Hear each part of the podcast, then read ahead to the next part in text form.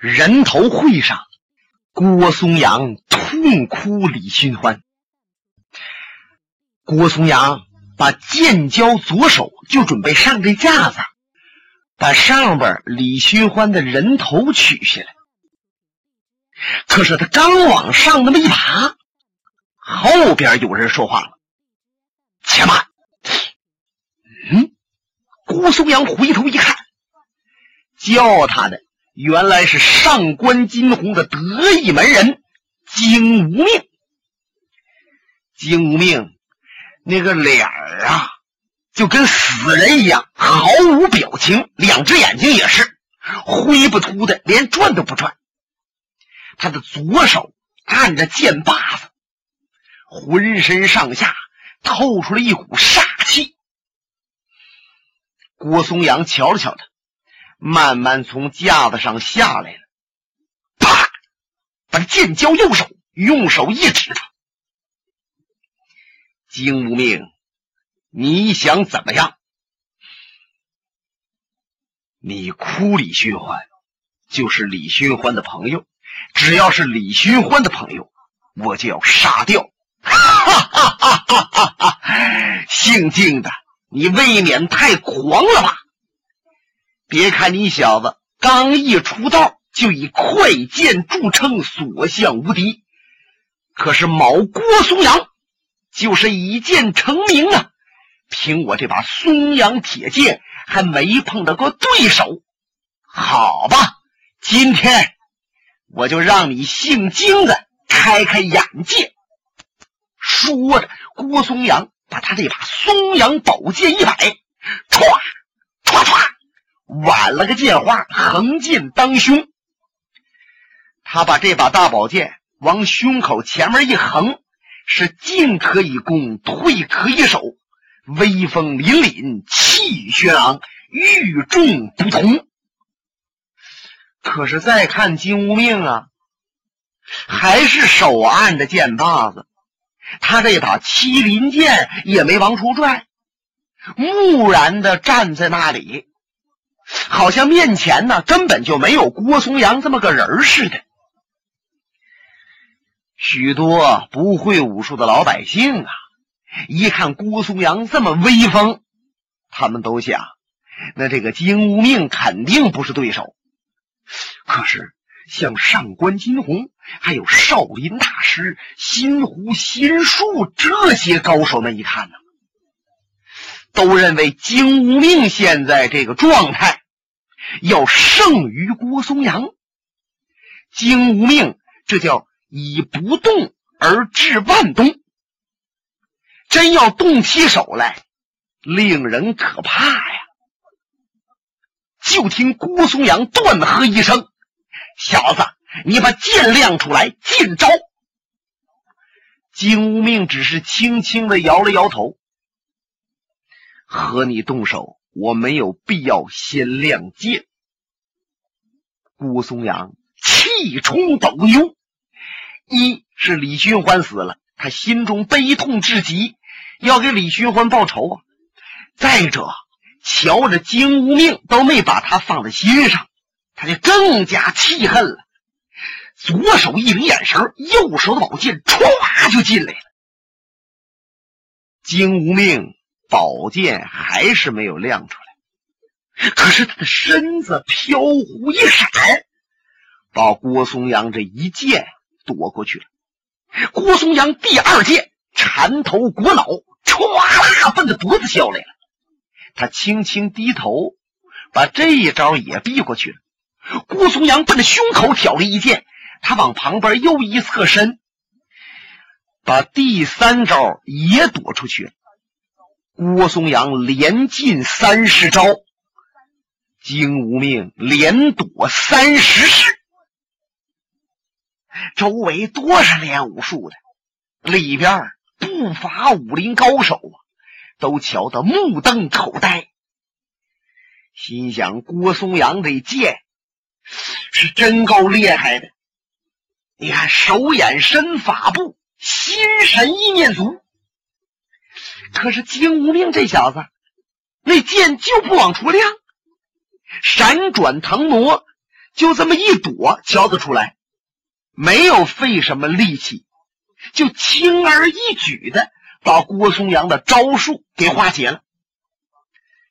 看来金钱帮的剑侠是真有实力呀。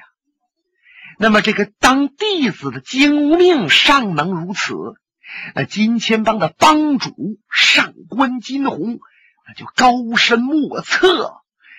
什么叫一般人对付不了啊？你就是拔了尖盖了帽的，在他的面前也讨不去便宜。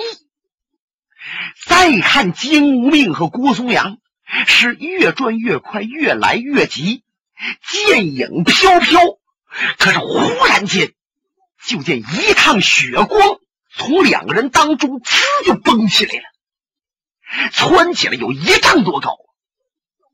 紧接着有一个人痛叫一声，那身子唰鞋子里倒出去了。大家再看，倒出去的是松阳铁剑的郭松阳。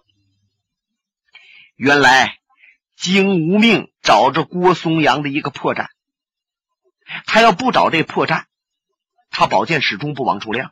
可是有了机会，他是绝不错过。他飞身进步，亮剑伤人，那简直是啊，连半秒钟都没用。郭松阳感觉到咽喉这地方一痛，他就知道坏了，被对方刺上了。也就得说，郭松阳啊，在这种时候他还能躲一下，他是往后来个铁板桥的功夫，就身子呀向后微，啊啪！这一个跟头翻向后面，但是由于他的咽喉已经让剑给刺中了，这皮肤啪撩开了，那鲜血擦的一崩，所以说呀，他这跟头啊没翻利索，翻过去了，造了一个趔趄，哒哒当当当，扑通一屁股坐在尘埃。周围这些练家子，还有许多百姓人等，轰然大叫：“哎呀！”上官金鸿看着倒在地下的郭松阳，嘴角往上一翘，得意一笑，心中暗想：“哼，我就知道姓郭的今天该栽跟头，因为我了解。”我的得意弟子的能力，就见金无命胜完了郭松阳，不知道什么时候那宝剑又已经归匣了。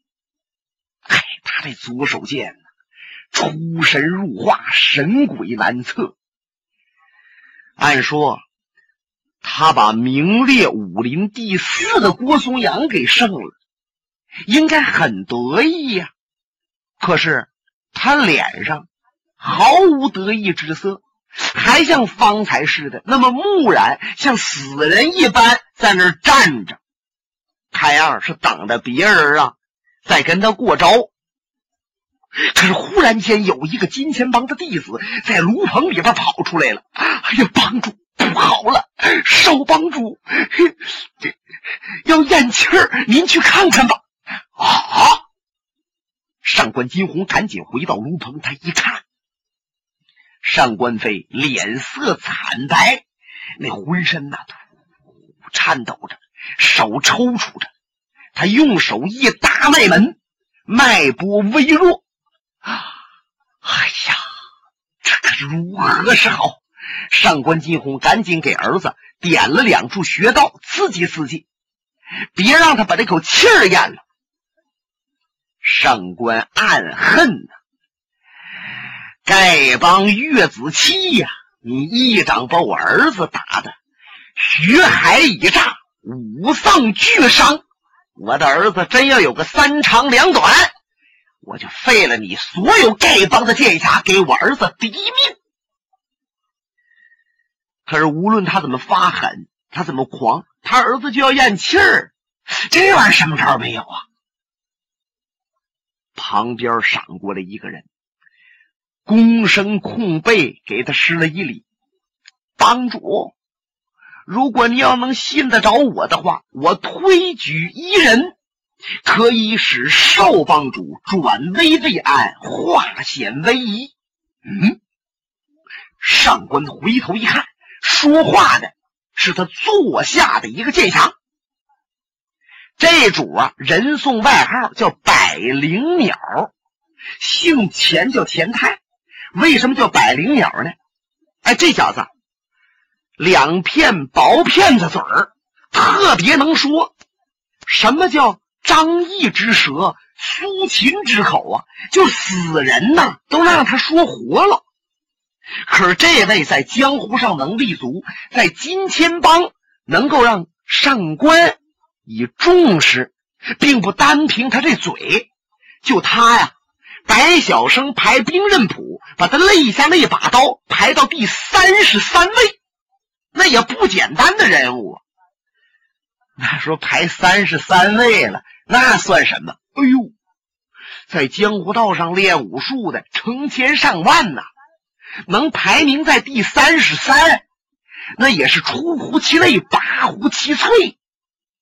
现在他和上官一说，上官伸手就把他的衣服领子薅出来，你快说，有什么办法能救上官飞？钱太瞧着上官金鸿，微微一笑：“帮主，您别着急呀。你看没看到，我现在还活着呢。我这条小命早在十年前就应该扔了啊。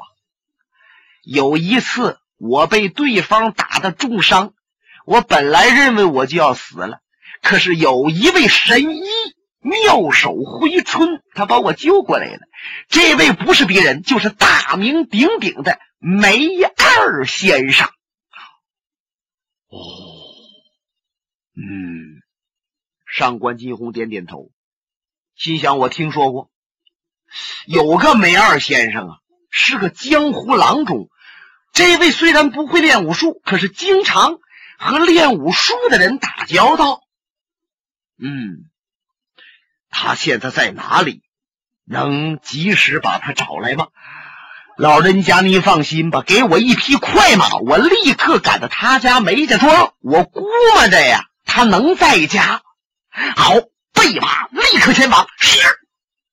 百灵鸟钱太是骑快马来到梅家庄，他叫开黑油漆大门，有个家人往里边抱。时间不大，就听了院子里边有个人呐。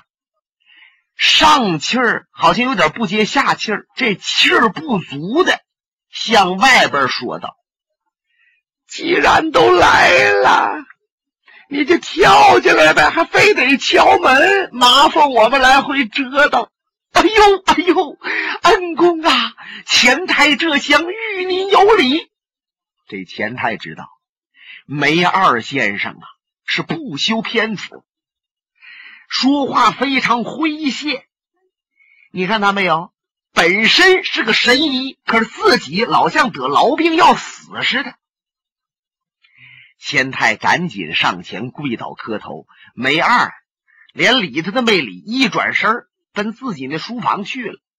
这钱太在后面跟着，到了书房里边又跪倒磕头。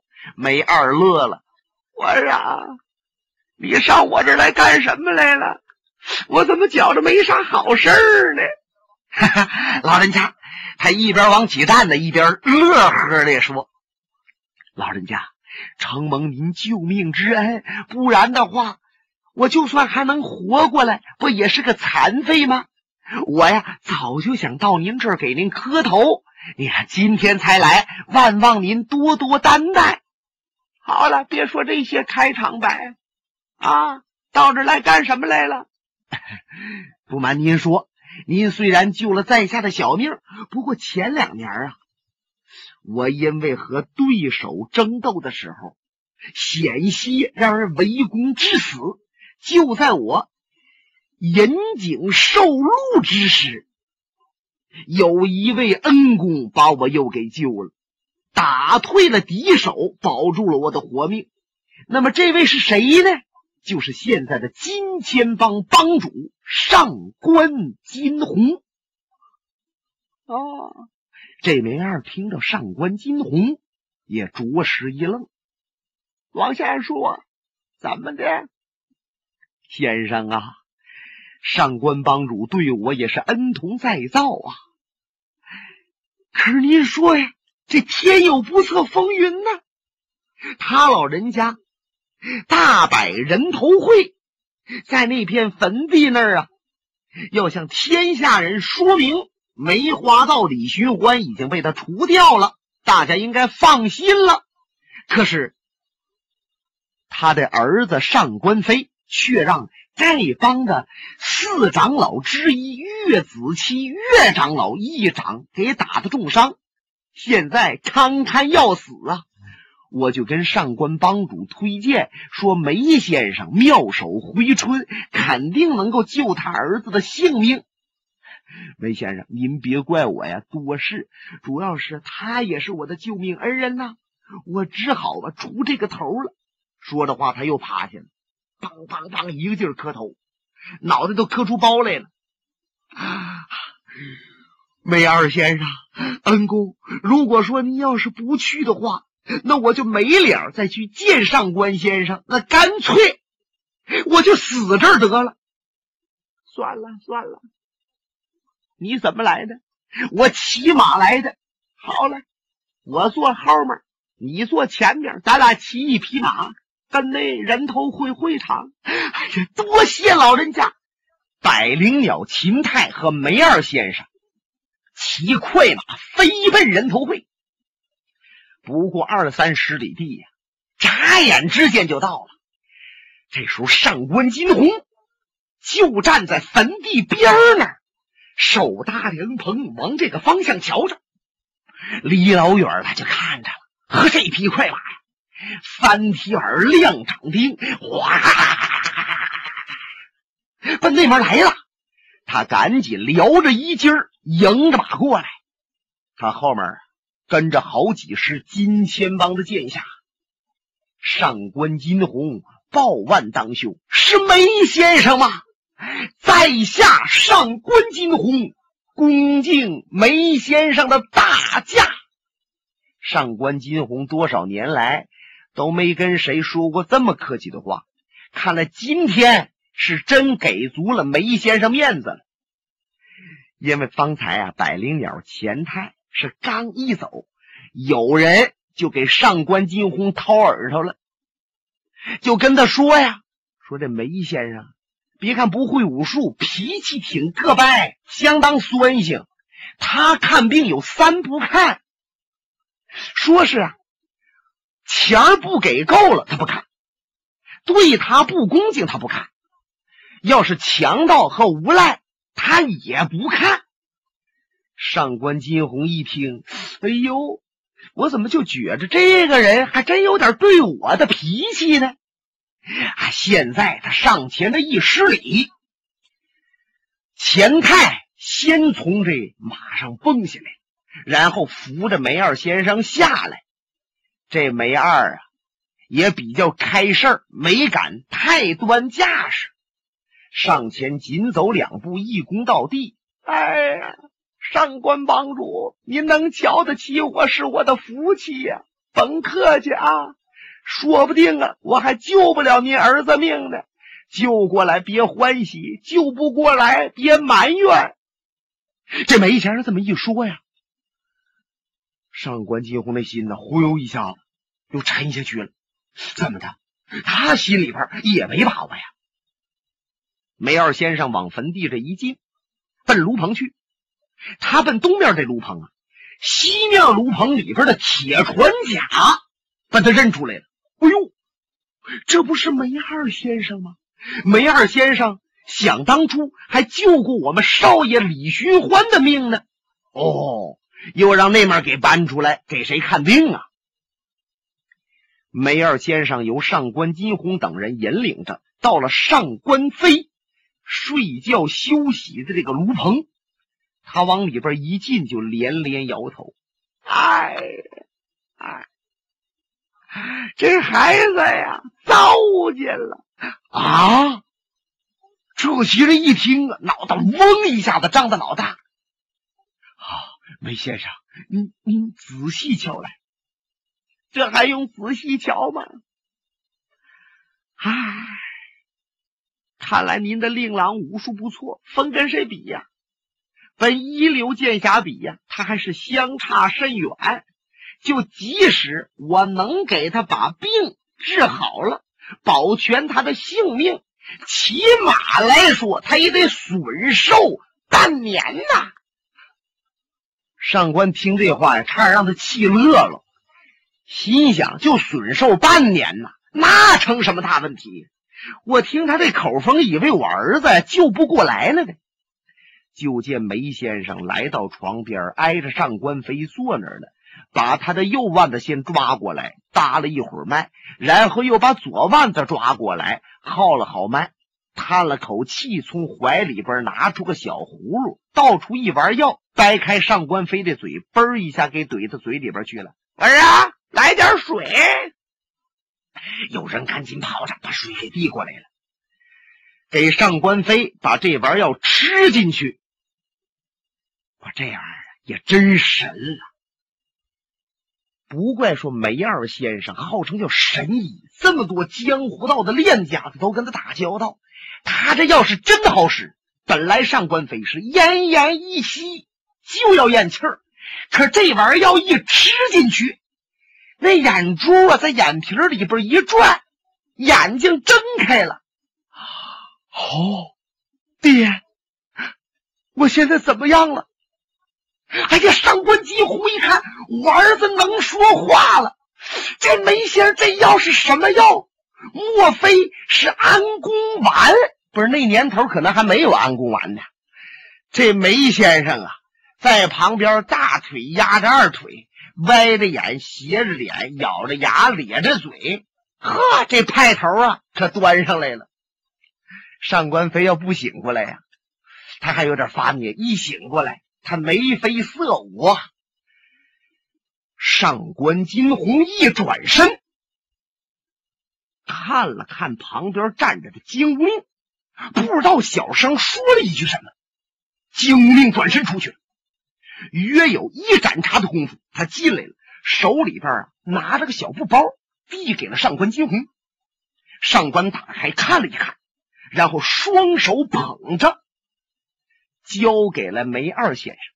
梅二一看，我呀，这什么玩意儿？梅先生，我就一个儿子上官飞，如果他真有个三长两短的，我就绝户了。古人云：“不孝有三，无后为大。”呀，您能救了我的儿子，就是救了我。您对我的祖宗都有恩呐，我没法报答您。这呀。是我在京城的一套房子的地契，本来我想再过几年，我就到京城安家，我去居住。现在我赠送给您，哎，罢了罢了罢了，我搁那梅家庄一住啊，山清水秀，空气新鲜。京城那是闹市我心烦，我不去，我不去啊！哎，您给我这个呀。我实在对不起您，不能收。哦，这上官金鸿还很失望。他那意思，我给你这么贵重的礼品，你不得乐呵的收下呀？就见梅先生拍拍大腿，叹息连声：“上官帮主，我老和江湖人打交道，老受欺负。如果你要能答应。”以后谁欺负您，帮帮我忙啊，我就知足了。哦，好，来啊，笔墨伺候。不知道上官金鸿要写什么，下边把笔墨端上来了。就见上官稍一琢磨，写出了两行大字：“平生许君一件事，如若失言，天不饶。”写完了，他把这张纸交给了梅二先生。梅二先生一看呐，哎呀，多谢多谢！